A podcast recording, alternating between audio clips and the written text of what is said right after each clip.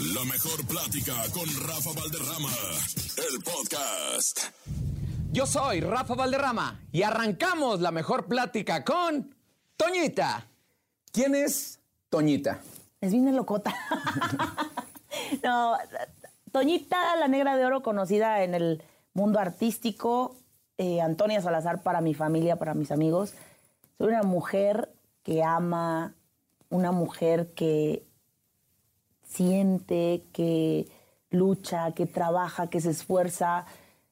Una mujer que tiene unos sueños tan altos que desde chiquita yo creo que no, no, si, si yo recorriera los años y me pusiera a pensar todo lo que soñaba,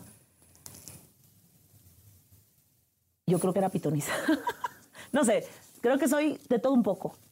Soñadora, alegre, eh, soy muy sentimental, soy una persona muy trabajadora, soy una persona que me puedes ver caída y me vas a ver destrozada, pero me voy a levantar cada vez más fuerte.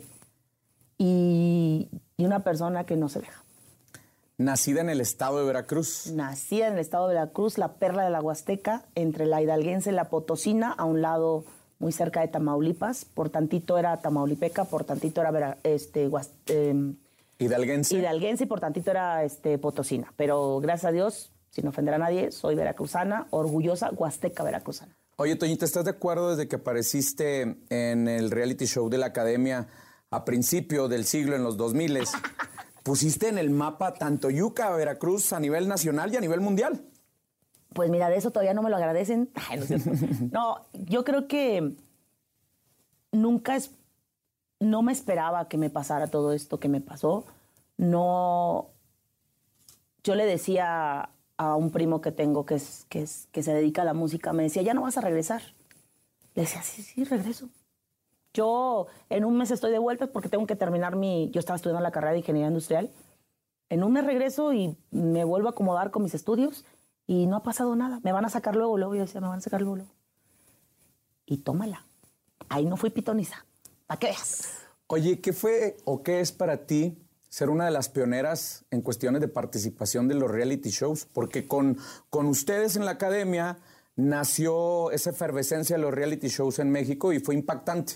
Mira, cuando dicen los pioneros, me hace sentir como más viejita. Yo, no, por Dios. Pero viéndolo desde el punto de vista, te sientes orgulloso. Te sientes orgulloso de haber marcado una pauta en la historia televisiva, de, de que aunque las nuevas generaciones no sepan quién eres, qué lograste, qué hiciste, cuántas masas moviste, tú sabes qué pasó y, y eso te lo vas a llevar a la tumba. Entonces, yo te podría decir que me siento orgullosa de todo lo que sucedió, de que la sufrí, sí la sufrí bastante, de que la lloré también la lloré bastante, pero de que aprendí bastantes cosas que hasta la fecha me, me han servido, aprendí bastante también. Entonces, orgullosa de haber sido parte de una generación que marcó pauta en la historia televisiva. Ahorita mencionaste tu infancia, dijiste, voy y regreso. Pusiste en el mapa tanto Yuca, Veracruz. Pero, ¿qué es lo que más recuerdas de la Toñita a sus siete, ocho años en la adolescencia? ¿Había carencias? ¿Había aspiraciones? ¿Sabías que te ibas a dedicar a ser una ama de casa más de tanto Yucan? ¿Cuáles eran las aspiraciones La de esa Toñita? Yo no quería ser ama de casa. Yo tenía mis metas muy claras. Yo quería terminar una. Fíjate, mi pensamiento desde chiquita era: termino una carrera profesional, le compro una casa a mi mamá y me voy a viajar. Digamos que todo sucedió de la manera diferente porque no terminé una carrera, me faltó un semestre y práct- prácticas profesionales, que estuve a nada. Sí pude comprarle la casa a mi mamá y sí viajé por toda República Mexicana y extranjero digamos que se me, se me concedieron las cosas, no como las pedía, pero se me concedieron. Eh, yo de niña era una persona que a lo mejor la gente pensaba que estaba loca porque yo iba caminando, iba cantando a todo pulmón. Me valía que eso si, si les gustaba o no les gustaba, yo iba cantando para mí. Entonces yo, la chimostrufe yo, yo creo que ahí nos parecemos un poco porque, ay, can- cantaba una canción de, de Pedro Infante, Corrioncillo Pecho Amarillo. Y cuando eran las fiestas, cuando se juntaba la familia, yo siempre le decía a mis tíos, pídeme esta canción. y luego decía, "Me- y me pides otra, pero me pides la misma. Y me decían, ¿por qué, hija? Porque no me sé otra. Entonces, siempre cantaba Gorrioncillo Pecho Amarillo. Era una niña en mi mundo. Carencias tuvimos por porque mi padre fue un padre desobligado, esa es la palabra correcta.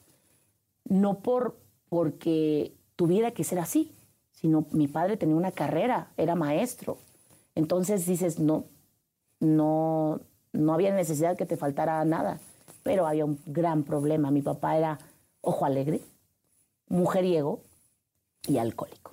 Entonces, esas tres cosas no puedes formar una familia correctamente. Y nosotros padecimos, padecimos eh, de muchas cosas precisamente porque mi padre no fue un padre correcto. ¿Hay algún resentimiento con tu padre? No, hombre, ya mi papá ya lo, lo perdoné, ya lo enterré, le puse flores. Mira, ahí con mi papá actualmente no me llevo, ni, nos hablamos. No nos hablamos no porque sea una mala hija, porque yo como hija pude dar lo que pude dar, eh, di hasta más, pero a veces comprendí en la historia de mi vida que hay personas que nacieron con un pensamiento errante y que no los vas a cambiar. Y que así nacieron y así van a morir. Y hasta el día que muera mi padre, que yo espero que no, digo porque sí le tengo amor como padre, yo sé que mi padre, para todos, él siempre ha sido el bueno él no ha cometido errores. Para todos, los todos cometimos errores, menos él. Entonces ahí no puedes cambiar ese pensamiento eh, errático de, decir, mi papá al final en la muerte, en su lecho de muerte, va a decir que nos ama. No, no lo espero y tampoco sé qué va a pasar. Pero ojo, eso, quiere, eso no quiere decir que, que no sientas amor por él. ah, no, a mi padre tengo conciencia de que es la persona que me dio la vida y hasta eso, fíjate, porque tampoco me quería, maldita. yo, yo fui una hija no deseada. Fui una hija no deseada, era la número siete. Somos cinco hermanos, eh, de los cuales se perdieron dos. Soy la número siete, nací el, en julio. Ya por tantito me faltaba nacer el 7 de julio, pero nací el 2 de julio. Pero em, con mi papá le tengo el amor de hija. Yo entendí con los años, vuelvo a repetir, que mi papá es así y aún así lo amo y lo respeto y lo adoro. Pero cuando por, por salud mental entendí que hay que alejarse de las personas. Por eso yo en consejos doy, cuando hablo con la gente les digo, no importa que sea tu mejor amiga, tu papá, tu mamá, tu hermana, si te hacen daño, de acá arriba, aléjate. Es mejor para tu paz mental. Y con esto quiero entender, y por lo que me has platicado en la mejor plática, que la balanza está inclinada totalmente a favor de tu mamá. ¿Qué me puedes decir de tu mamá? Mi mamá, es que sabes que ahí viene la diferencia. La gente me decía, en, ya sabes, pueblo chico, infierno grande. ¿Por qué apoyas más a tu mamá que a tu papá? Porque mi papá, teniendo una carrera, pudiendo eh, darnos una vida mejor, no lo hizo. Mi mamá, que tenía primaria, la señora no le importaba vender tamales, elotes, lo que tú quieras. La señora se partía la madre por la palabra, para sacarnos, para darnos de comer. Entonces, mi pensamiento de niña, yo veía a mi mamá trabajar y decía, yo tengo que terminar una carrera por esa señora, para que nada le falte y para que nadie le ande tronando los dedos, para que nadie... Ah, ¿Cómo diré esta palabra? Imagínense que tienen escasos 10 años y ven cómo los hombres le andan perreando a tu mamá. Me en... Cabronaba. Me encabronaba. Yo decía, mi mamá no tiene por qué estar viviendo esto. Y cuando yo pueda, le voy a comprar su casa para que sea la señora de la casa y para que ella sea la que corra y no la anden corriendo a ella. Nárranos ese momento, ¿cómo fue el momento para ti y para tu mamá cuando le dijiste, mamá, esto es suyo?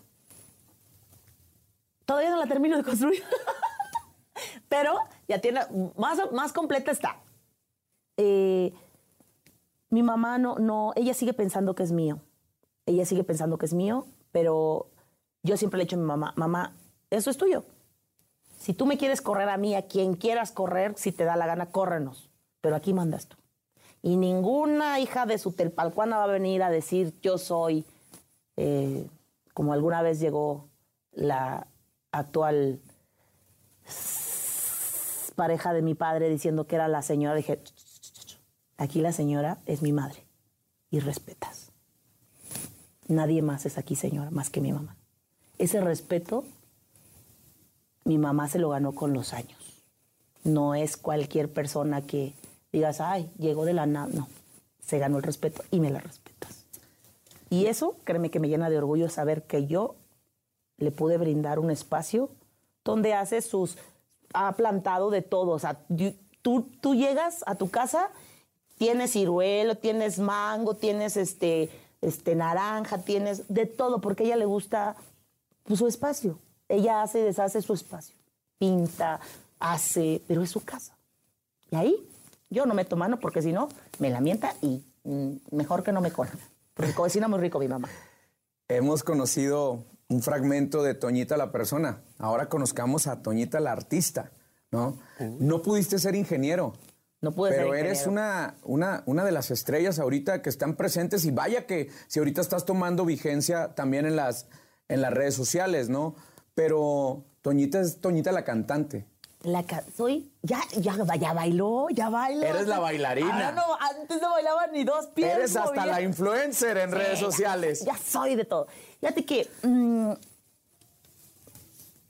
hace años, no, cuando entras a un mundo de lobos, un mundo de tiburones, pues vienes en la pendeja, no sabes nada. O sea, todo para ti es, ten cuidado, eh, más bien dicho, no tenía el cuidado preciso para decir las cosas. Las decía como las sentía. Sin filtros. Y con los años dije, hay que cuidar ciertas cositas, porque si no, todo lo van a usar en tu contra. Y eso me di cuenta una vez que en un vuelo iba con una conductora de Ventaneando, la del Valle, Aurora del Valle. Aurora Valle.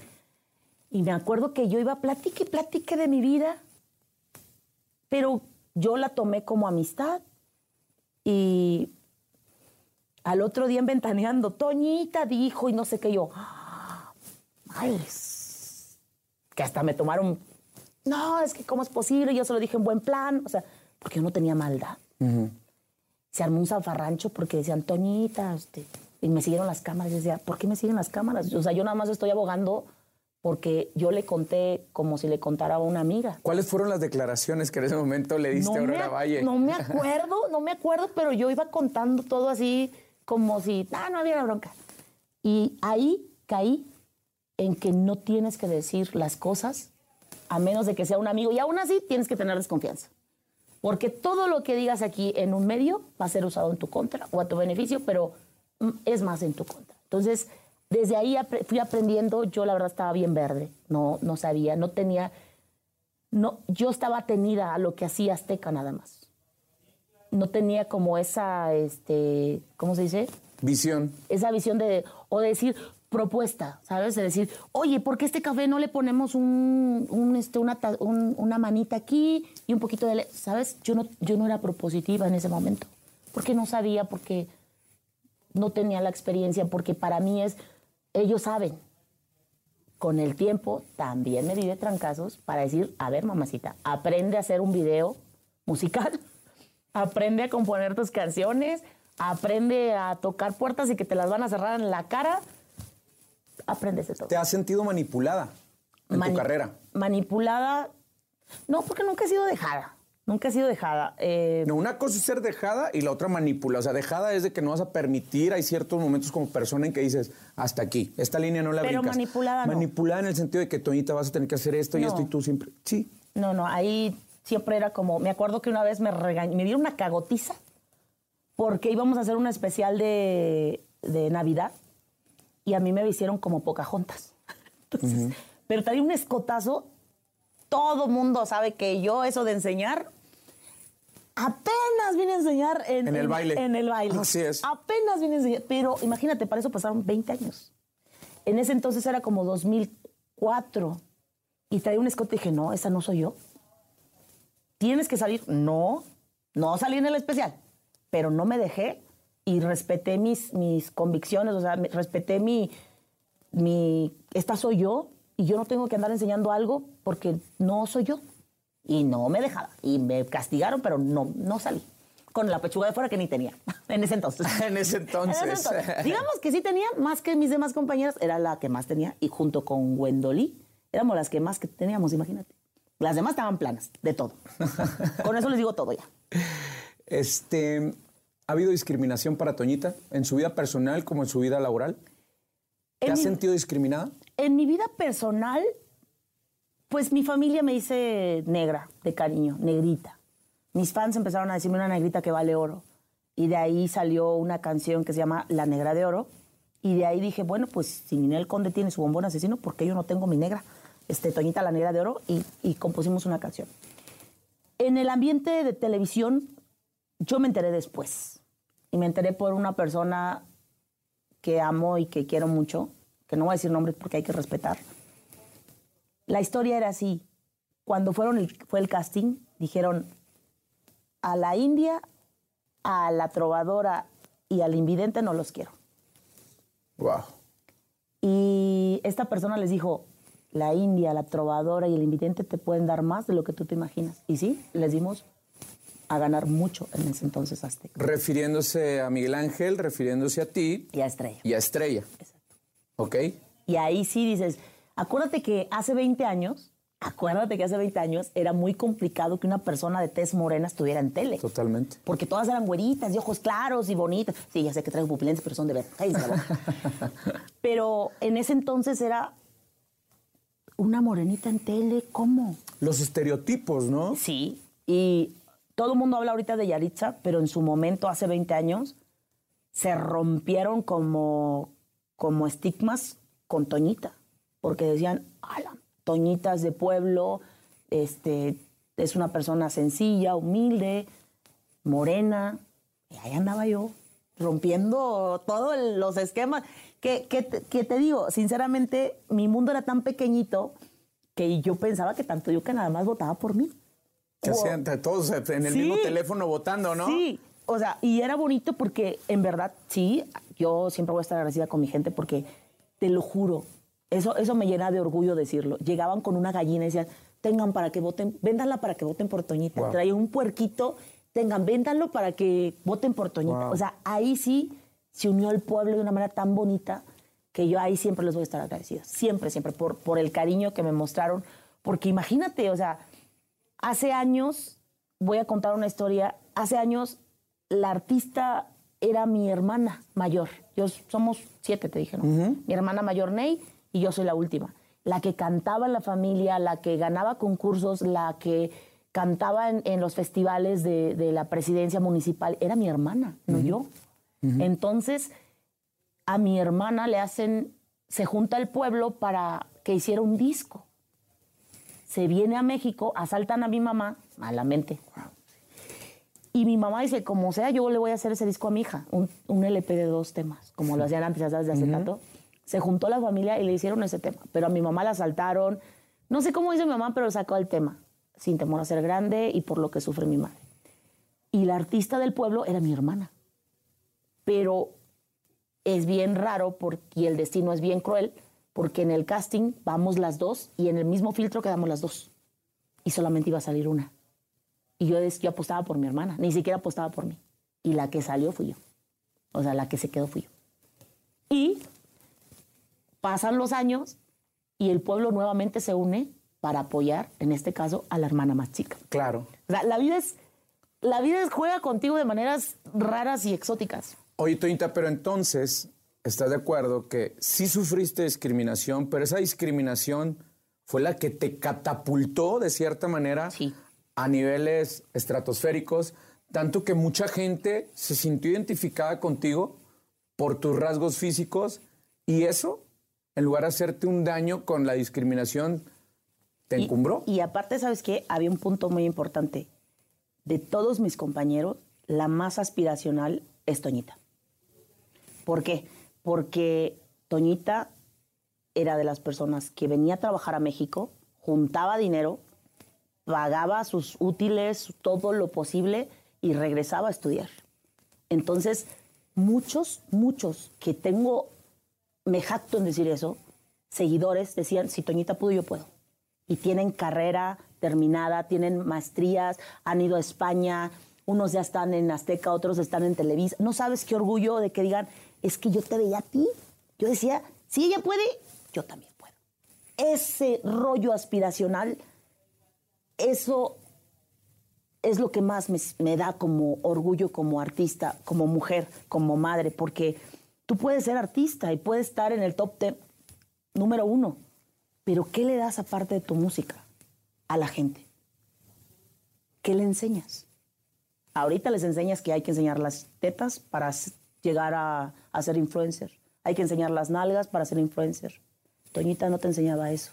Toñita te enseñaba que si quieres algo, trabaja por ello. Si quieres una carrera, estudia, puedes trabajar. No importa que no tengas dinero, tú puedes lograr todo lo que, lo que quieras siempre y cuando te esfuerces. Eso es lo que era Toñita en ese entonces y hasta la fecha, a lo mejor eh, trato de mostrarles a, a- a mis seguidores que mm, no tienes que enseñar el cuerpo o sacar las nylon. Tu talento prevalece ante todo. Ay, esa es mi alarma 20 mil. Ay, esa es mi alarma 20 mil. Perdón. Ay, hasta la musiquita No de te fondo, mira, preocupes. Sí, se puso sentimental esta situación. Hemos conocido a Toñita, la hija, la humana, la aspiracional, la artista, pero no hemos hablado de Toñita, la mamá. Ahí te cambia y a mi madre, si no, totalmente el mundo. Ahí, para que Toñita, veas. la mamá. Ahí sí soy. ah, se va a oír muy malo. Ahí sí soy perra de ocho shishis. ¿Por qué? Porque en algún momento quisieron, más bien dicho, en algún momento tocaron a mi hija por quererse vengar de mí, porque no tenía manera de cómo vengarse. Y ahí sí me valió que me dijeran o me catalogaran como quisieran. Para mí es, mi hija es primero, y si me tengo que romper la madre con quien me tenga que romper la madre, me la voy a romper. Si tengo que sacar mi lado grotesco, vulgar, como decían, lo voy a sacar. ¿Por qué? Porque mi hija, ahí sí, pinto mi raya. ¿Qué fue lo que más te dolió que se dijera de tu hija? Eh, iban a sacar fotos desnudas de ella. Y le dije, es una niña de nueve años. No, no existen esas fotos. No me importa, me decía. Te las vamos a sacar y vamos a hacer a tu hija una mierda. Y yo, sobre mi cadáver. Eso no va a pasar. Y no va a suceder. Y no sucedió. Así.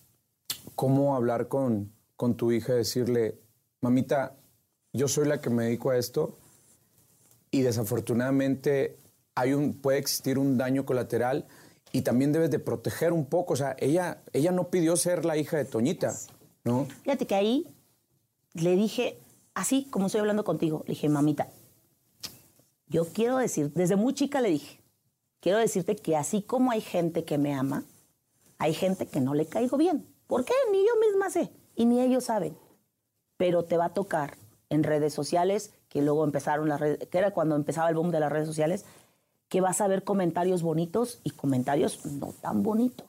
Nada más no te claves, porque de todo lo que digan, pregúntame a mí primero.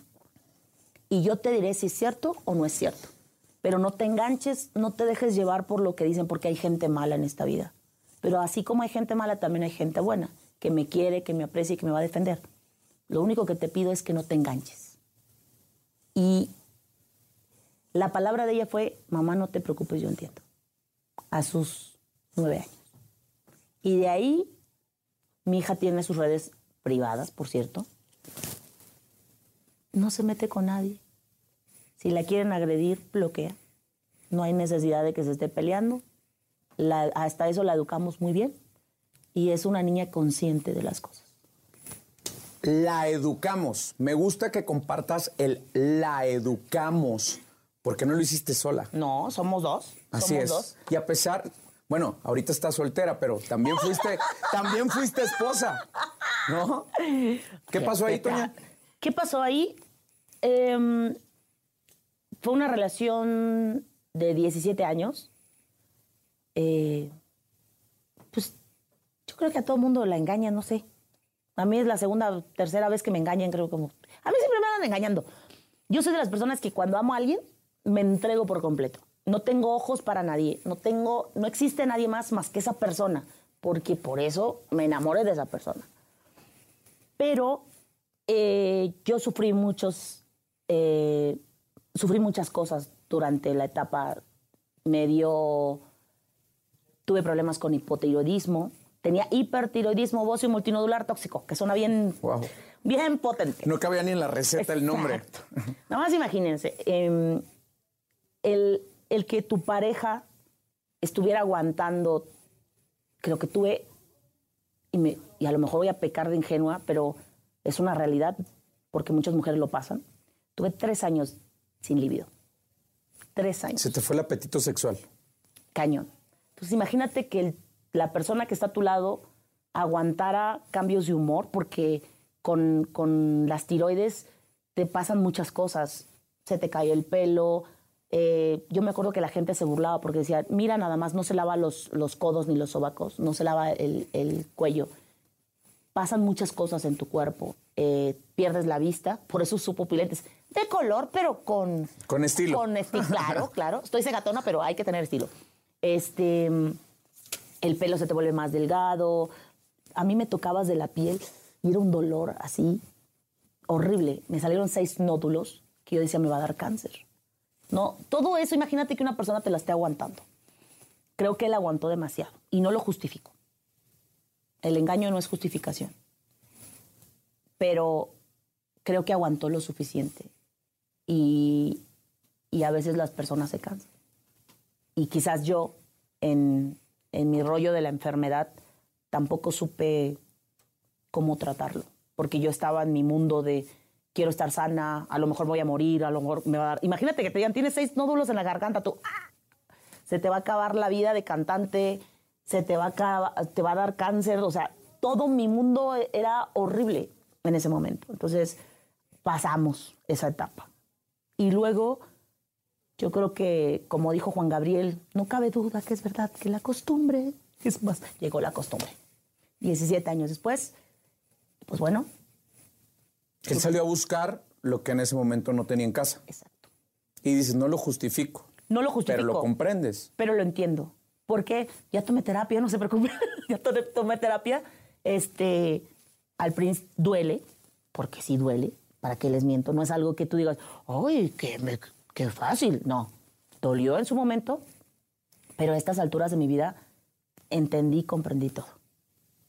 ¿Me costó trabajo? Sí. Me está costando trabajo ahorita hacer como... Porque imagínate, había cosas, él checaba todo y yo también permití que él checara todo. Entonces, cuando nos separamos, me quedé como niña indefensa. Bueno, jovencita indefensa. De que ahora encárgate tú de esto, checa tus pagos, checa tus cuentas. che- Y me sentí totalmente tonta, porque había dejado de... Yo siendo una persona eh, que hacía de todo, Propositiva en tu vida. era dependiente de él y no me había dado cuenta. Y ahorita me está cayendo el 20 de que toma la mamá, checa tus cuentas y que no se te pase un pago porque te van a cobrar intereses y que no. Todo eso es como otra vez reencontrarme a mí misma y me estoy reencontrando, neta. Entonces, pero de acá estoy bien, que es lo más importante y de acá estoy bien. ¿Cómo, ¿Cómo fue ese momento? ¿Te enteraste de qué manera? Del engaño. Voy a componer como Shakira una canción.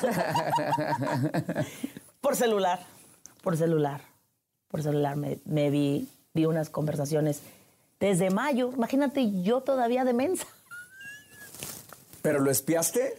No, sin querer quedó su celular en el coche y yo siempre he sido muy intuitiva. Y es ese momento que dices, no veas el celular porque vas a encontrar algo. ¿Y para qué lo viste? porque tenía algo me decía, velo. Y lo vi y salí queso. Y aún así, desde mayo, eh, yo me enteré eso hace apenas hace dos meses. Y ver que desde mayo, dije, hijo de la fregada, hijo de la, hijo de la-". Y- pero ahorita me río porque ya lo superé. La gente dice, ¿por qué cuentas las cosas? De hecho, es la primera vez que cuento, ¿no? Este, Wichito. De hecho, es la primera vez que cuento. ¿Por qué, ¿Por qué decir las cosas? Porque cuando yo hablo las cosas, es porque ya las superé y porque no tengo ningún problema en decirlas y sé que la gente, no toda, porque ya sé que es un cierto sector, va a decir lo que quiere, van a pensar lo que quieran. Pero para mí, para mi mente, para mi salud mental, ya pasé la hoja, ya estoy tranquila conmigo misma y estoy tranquila con él. No tengo. Es una catarsis. Pero créeme que escuché la canción de Shakira y dije, sí, me identifico como de que no. Yo soy, el, Todas, yo soy el reloj caro. todas. Yo soy el reloj caro. Que, que ya vi que, que la otra compañía ya ¿Le se quejó. contestó? Sí. Es que es como... Sí. Yo, yo entiendo a Shakira porque si se burlan de ti, si se están riendo de ti, le dices, te voy a dar donde más te duele. Pero a lo mejor en, en su intención no quiso fregar a la otra compañía, ¿no? Pero sí nos identificamos muchos. Todas las, mujeres todas las mujeres nos identificamos con ella porque. Perdón, es mi alarma 20.000. Perdón, es mi alarma 20.000. Tenla la mano, Buchito. Pero con todo lo que dices es, sí, cierto. O sea, te quedaste con una persona que es igualita a ti. Dejaste una persona que realmente. Es que todas nos creemos chingonas. Pero no vemos lo que, lo que te comentaba. No acepta, muchas mujeres no aceptan eso, ¿eh? No aceptan que llegó la monotonía, no aceptan que, que también tú la regaste, no aceptan ese tipo de cosas. Y te apuesto que por eso se volvió viral, porque muchas dijeron, sí, cierto, sí, escogiste lo peor, si, si te vas por el lado ese. Pero si ves el lado analítico, dices, ¿qué hiciste también tú? Y yo ahí admito mi- mis errores, como siempre lo he hecho. Yo tengo los calzones suficientes para admitir mis errores y los sostengo. Cuando no, ahí sí me vas a ver pelear y echar todo relajo, decir, no, eso yo no lo hice. Y vaya que si te hemos visto pelear. Pero es justificable. No, exactamente. Entonces quiero que me digas qué fue lo que pasó con Miriam. Eran, eran amigas. éramos amigas. Y el cariño quedó hasta el momento que ella faltó al respeto. Y lo digo de una manera muy tranquila porque así lo veo hoy. Hay algo en esta vida que puede ser tu mamá, tu papá, tu mejor amigo, todo, pero el trabajo se respeta. Y si tú, siendo tu papá, mi hermano, mi vecino, mi amiga, no respetas el trabajo de cada persona y encima quieres pisotear, hay broncas psicológicas. Y eso fue lo que pasó. Hubo broncas psicológicas por, por no respetar mi trabajo. Eh, para aquellos que no saben, Toñita es de las personas que es puntual. Me, pueden traer trabajando como negra, no tengo bronca absoluta mientras que me den de comer y paguen bien, todo está bien. Pero yo soy muy cumplida. Y soy de las que me pongo la camiseta y me la pongo bien puesta. O sea, a mí me dices, Antonia, tenemos que trabajar hoy en el programa. Ok, te quiero aquí a las 5 de la mañana. Toñita va a estar a las 4.45. Preparada, lista. Ya sin que le digas, aquí te maquillas. No, ya Toñita va a estar lista. Y va a trabajar como Dios manda, y va a hacer su trabajo y todo. Pero en ese, imagínate que venga otra persona que al mismo programa, que llegue sin estar lista, llegue tarde, todavía ponga caras, todavía interrumpa tu trabajo, todavía este, te cuestionen cosas, dices, Momento. no. Y de ahí, pues bueno, como todo mundo sabe, ¿cómo dice el dicho? El- el- la gota que cae el cántaro hasta que se rompe. Sí, así es. El, la Ah, gota la que... gota que derramó el vaso. Ajá. Aparte, la gente dice, la- algunos dicen, no, es que esto apenas. Ya había sucedido anteriores faltas de respeto. Que yo no hiciera nada porque tenía un cariño es diferente. Pero cuando tú ya te sientes mujer empoderada, ya saliste a la luz, trabajaste, hiciste, dices, mi trabajo se respeta y no pienso que me mangone absolutamente nadie, ni por cariño, ni por amor, ni por nada, mijita. Entonces, eso fue lo que sucedió. Ya después que cuando no es lo mismo que tenga algo que tú hayas hecho a que no tengas nada que usarlo en mi contra. Entonces, ahí fue cuando empezó todo el rollo, porque yo no siempre me he mostrado tal cual soy. No tengo como cosas ocultas, como siempre he sido muy transparente. En cambio, ella siempre fue cara linda, soy bien bonita, soy bien buena, no rompo un plato, y yo rompaba, rompía toda la vajilla. Entonces, conmigo no había nada que decir, porque yo siempre me he mostrado tal cual. Pero ella cuidaba mucho eso. Entonces, ya cuando se meten con mi hija, ay, hubo broncas. Y a pesar de que yo dije, por favor, pon un alto, porque no se vale, la niña no tiene nada que ver. O sea, antes de, tú hablaste con ella y le dijiste aquí no te metas. Sí. ¿Y qué te respondió? se burló. Entonces, para mis pulgas, imagínate, todavía que ella había cometido el error, todavía que yo fui y le dije no pasa nada, y todavía que, que están agrediendo a mi hija, les diga, oye, para esto, porque en otras ocasiones había pasado, eso es lo que la gente no sabe, había pasado que se me viene encima y le decía, hey, para a tus, a tus séquito de seguidores porque están bien locos, hey, no se metan con la negra. ¿Cuál fue la diferencia de esta a la otra, a las otras ocasiones? Que mi límite se sobrepasó y yo ya cansada de tanto aguantar tantos años, exploté. Y me llevé mocote. Y se rompió el jarrito. Se rompió el jarrito. Entonces, me- el hecho de que me agarraran, porque ella no iba a poder conmigo, es una realidad. Eso le dolió más. Y eso no me lo perdonó, ni me lo va a perdonar en esta vida, ni en otra vida, ni en otra, aunque ella haya tenido la culpa. Eh, para ella yo soy la culpable. Para ella yo fui la que hice el daño. Para ella, pero es, vuelvo a repetir lo que dije con mi padre. No puedes cambiar una mente errática. ¿Está bien dicho errática? Sí. No puedes cambiar una mente errática de que si ella cree que el vaso es cuadrado, cuadrado va a ser. Y así se va a morir y va a decir, el vaso sigue siendo cuadrado. ¿Te gustaría tener reconciliación? O sea, ¿sí, sí te gustaría volverse a sentar y volver a recordar los buenos momentos o ya ahí fue? No, no, ya fue. Fue, fue desde el momento que se metieron con mi hija y ella se burló de mí y no paró nada. Tiene hijos. La vida da muchas vueltas. Y el karma, el karma es maravilloso. Y mira lo que le pasó ahora que estuvo en los 20 años, cómo ella misma ocasionó y el karma se le volteó. Todo lo que hizo eh, de poner a gente en mi contra, de ponerme como una rabalera, mentirosa, fíjate, arrabalera, mentirosa, loca, burlarse de, de algo, de ansiedad y depresión, que luego, fíjate cómo es la vida maravillosa. Se burlaban de mí porque tenía ansiedad, se burlaban de mí porque tenía depresión, me decían loca, me decían inclusive que tenía que estar en un, en un Psiquiátrico. psiquiátrico. Sí. Y dices tú, ¿cómo haces, cómo, cómo peleas contra eso? Yo la pasé muy mal. Bendita pandemia llegó. Todos o algunos o la mayoría sufrieron depresión, sufrieron ansiedad. Sí. Y entonces se mordieron la lengua muchos.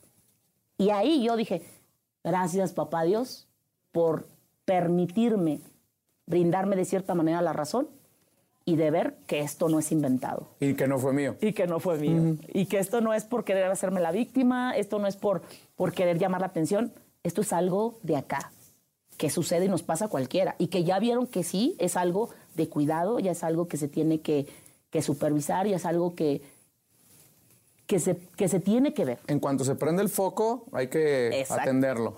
Y imagínate dos años estar recibiendo mensajes de mata, suicida. Y- ¿Esos eran los mensajes que recibías por parte de los seguidores? Sí. Y yo decía, estos güeyes, ya pasando todo esto, dices, estos güeyes querían verme muerta. ¿Y si llegaste a pensar eso, Toña? No, hombre, pura, iba a decir una grosería. Pura riata. riata. No, hombre. Eso es, eso es lo que les molestó siempre. Que nunca vi cómo hicieron papilla a Laura, Caro, mi compañera, que también sufrió problemas, precisamente porque se enamoró de Víctor. Terminó con ella y, y anduvo con Laura y no lo superó. Y hasta la fecha. Con Wendoli también le hizo groserías, o sea, pero ellas, de cierta manera, en su momento no levantaron la cara. Yo, yo no me dejé. Cuando tocó el turno con Toñita, Yo no permití que me hiciera papilla como mis compañeras. Jamás lo permití. Y eso le dolió más, eso le costó, porque es, son mis calzones. No, te la pelas. Aquí no, estos son tus calzones. Aquí topaste con pared. Y si tú quieres joderme, para cabrona y cabrona y media. Y sí, no te miento. Hubo momentos en que yo, fíjate, te voy a contar una etapa que, que la gente no sabe. me dio una crisis de ansiedad cañona, porque fue cuando se metieron con mi hija. Digamos que le dio, como no tenía qué decir de mí, se fueron contra lo que, lo que te dolía. Claro. Acusaron a mi expareja de que abusaba de mi hija, que por eso me estaba separando de él. Imagínate. Decía yo, ¿cómo es posible que digas tantas mentiras si tú conviviste con él? Él es un padre ejemplar. A lo mejor no es el hombre perfecto, pero es un padre ejemplar, ama a su hija, cuida a su hija como cualquier padre amoroso lo haría. ¿Cómo estás dando pie a una mentira tan mal? Me acuerdo que le hablé a Estrella llorando. Pásame el teléfono a esta pendeja. Pásame, porque le voy a decir sus pinches verdades a la hija de la chingada. Ya que se acabe esto. Me dijo Estrella, yo te lo paso. ¿Pero qué ganas? Dime, dime, negra, ¿qué ganas? Y yo, pues no me importa, la voy a ver, le voy a romper su madre. Te puedo pasar el teléfono, pero te vas a arrepentir después. Santa Estrella. Así es. Y ahí entendí, dije, le estoy dando el gane a esta mujer porque me está des- desestabilizando. Me dio en el punto y dije, ah. Y ahí aprendí, dije, sé más inteligente. Y fui más inteligente.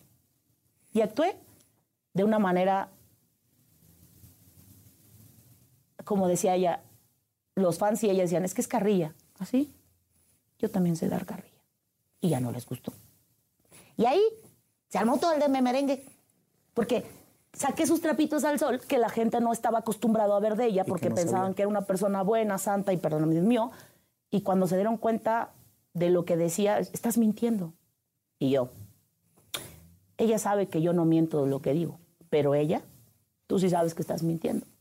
Entonces, me siento más tranquila.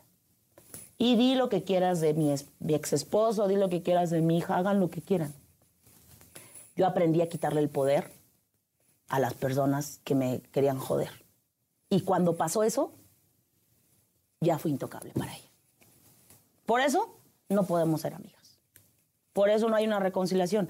Porque si tocas a tus hijos, que, que hasta eso, ellos quisieron también volteármela y decir, ella estaba embarazada, me acuerdo. Y yo nada más, fíjate, yo nada más dije, yo no estoy embarazada.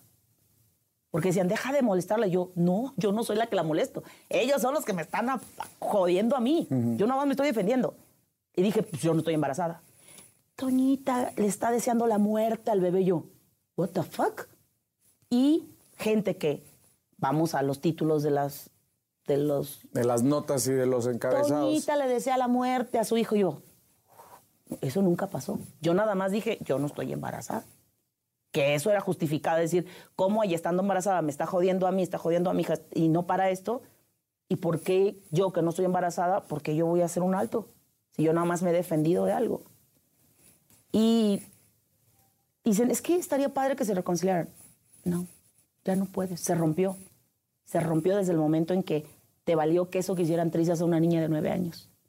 Desde ahí, ah, y que te valió, se perdió desde el momento en que quisiste destruir un matrimonio que tú sabías que estaba bien.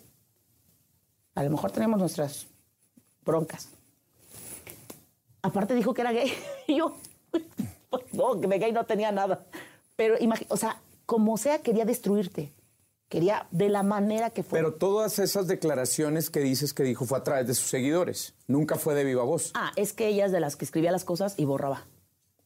Es de las que tira las piedras y Y esconde. esconde la mano. Entonces, ahorita, gracias a Dios, ya lo que digas será usado en tu cuenta porque toman screenshot y lo suben. Y dicen, no, si lo dijiste. Ahí está. Que dijo, ah, con los, con los frijoles negros del arroz, racista, mi amiga. O sea, como sea, quiso meter cizaña y tú dices, bueno, yo con la servidumbre no me meto. Ah, Está chingón, güey. Nada más que acuérdate que eh, de la población de México hay eh, personas que se dedican a la servi- servidumbre y se respeta su trabajo. Al servicio doméstico. Exacto. ¿No? Y hay que aprender a ponerles títulos a las profesiones y a los oficios. Pero es a lo que voy y están ya. Ahorita ya existen los screenshots, ya, ya existen los, las cosas que guarda la gente. La evidencia. Sí, y yo así de que Oye, Toñita, ¿cómo quedó la evidencia de lo de hace una semana? Ay, Dios. Estabas de referee y no supiste entrarle ahí al quite entre esta plática que tuvieron Marifer Centeno y Niurka Marcos en la saga de Adela Micha. ¿Tú a qué ibas invitada a ese momento? Pues yo iba invitada para mostrar lo- las cosas que yo estaba haciendo. Ajá. De Eh, bailarina, cantante, sí, bla, bla, bla. bla, bla, bla. Pero a, la- a cierto sector de las personas se le olvidaba que yo iba de invitada. Yo no estaba de conductora. Yo no era conductora como para poner el orden. Ahí, mira, perdón, vamos al punto. Después de que a Toñita la pusieron como la rabalera, la peleonera, la buscapleitos, yo creo que la gente esperaba que yo me pusiera al tú con tú A favor con, de alguien. con Niurka, que me peleara, que mentara madres. Y yo no soy así. Yo soy bien tranquilita. Así como me vieron, soy tranquila. ¿Por qué? Hace años, cuando me detectan ansiedad y depresión, hay una cosa muy interesante, que si yo me paso del límite de enojo, te puede dar un derrame cerebral o un paro cardíaco. Wow. Y ahí aprendí a valorar mi vida. Dije, por más encabritada que esté, yo tengo que bajarle cinco rayas o diez a mi enojo. Y me mantengo y me empieza la ansiedad. Yo no puedo estar entre problemas como los que estuve ese día de la discusión tan acalorada, porque a mí ya me estaba dando el patatús así de, "Mm", nada más que yo me ves tranquila como si nada, pero por dentro me estoy muriendo ¿Estabas temblando? estaba temblando. Te lo juro, y así. Y yo, claro que me reía, porque me reía de la actitud de New York. El detonante fue una lectura o una interpretación que hizo Marifer Centeno de la escritura de cuando eh, Niurka Marcos estuvo en la Casa de los Famosos, que habló de su expareja Juan Vidal, a través de una interpretación de la profesión de Marifer. Exacto. A Niurka Marcos no le parece, se dan esta guerra de declaraciones, los, las confrontan en la saga, y Niurka, para mí, desde un punto de vista, responde de una manera prudente, pero la actitud física de voltearle la silla, de pasarle la- el trasero en la cara de Marifer. ¿Cómo es la Niurka detrás de la que no está en 3, 2, 1, acción? Es una linda persona. Es una, te lo juro que no es lame huevos, como dicen. Me ha dado unos consejos tan fregones que yo me quedo, yo digo, es una cátedra dando consejos. La Niurka mamá, La Niurka mamá. la Niurka ama de casa y la Niurka persona. Sí.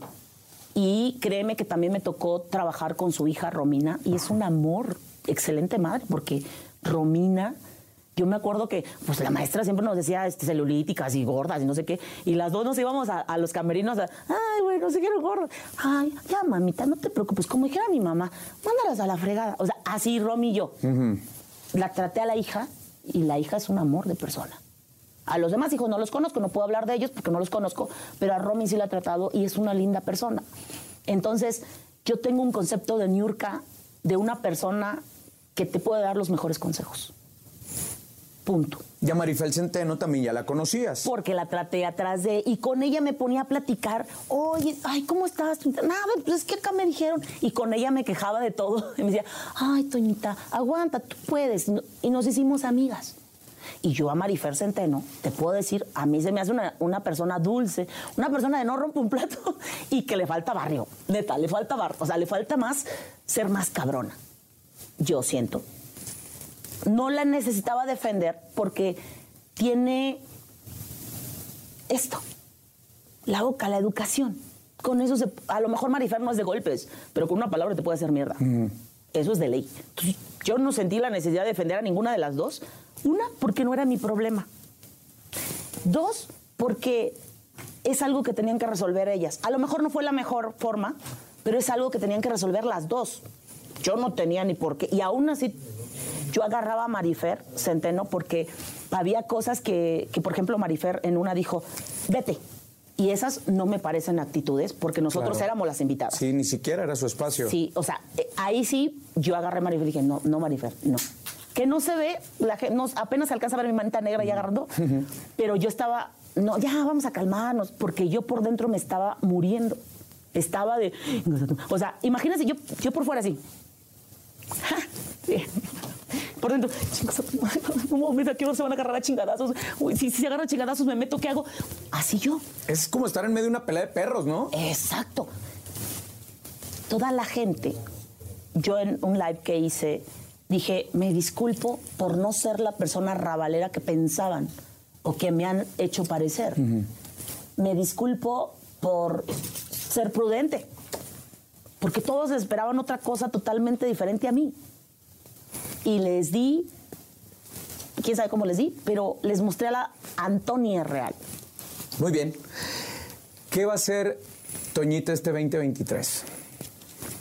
Ay, vamos a sacar la primera parte del disco.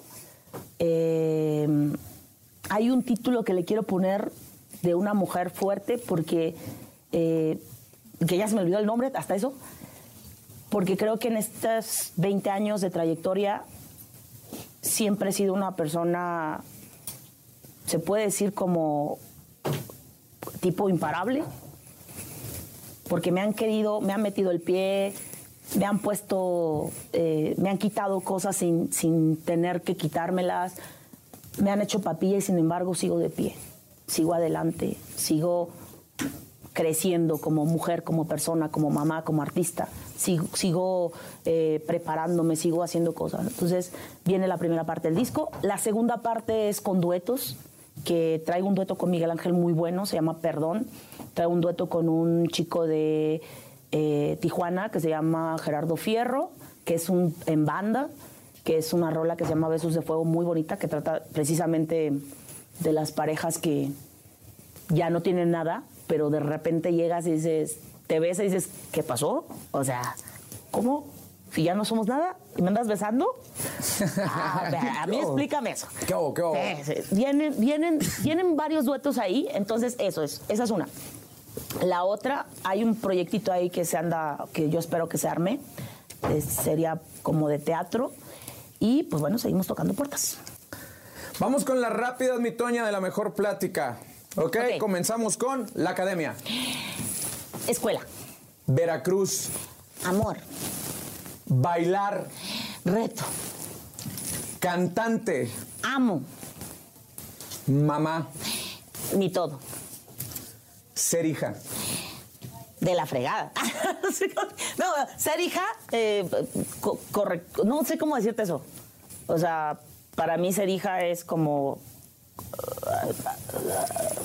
Ay, no sé explicarte eso. ¿Qué no. volverías a hacer en tu carrera? ¿Qué no volvería a hacer? Eh, permitir cosas. Por, por cariño. O sea, que te pisoteen por el hecho que tengas un cariño a una amistad. Momento más incómodo en la televisión. Momento más incómodo. Mm, Pues me querían poner unas, unas, este, ¿cómo se llama? Pezoneras. Me querían poner unas de esas que se ponían antes de push-up. Y pues, pues se sentían bien raras, o sea, se sentían. Yo decía, esto no es mío. esto- no, no, y aunque eran como de gelecito así bonito, yo me iba pechugona, pero yo decía, no, esto es. es- sí, muy incómodo. Tu mejor momento profesional. Mi mejor momento profesional, yo creo que cuando gané Desafío Estrellas 2. Primer lugar. Yo no le gané a 13 desconocidos, yo le gané a 20 cúbules artistas ya más hechos. Fue como tu revancha. Mi revancha. Y gané en el mismo lugar que hicimos la academia. Como es la vida, fíjate. Esto fue la mejor plática con la negra de oro, Toñita. Gracias. La mejor plática con Rafa Valderrama. El podcast.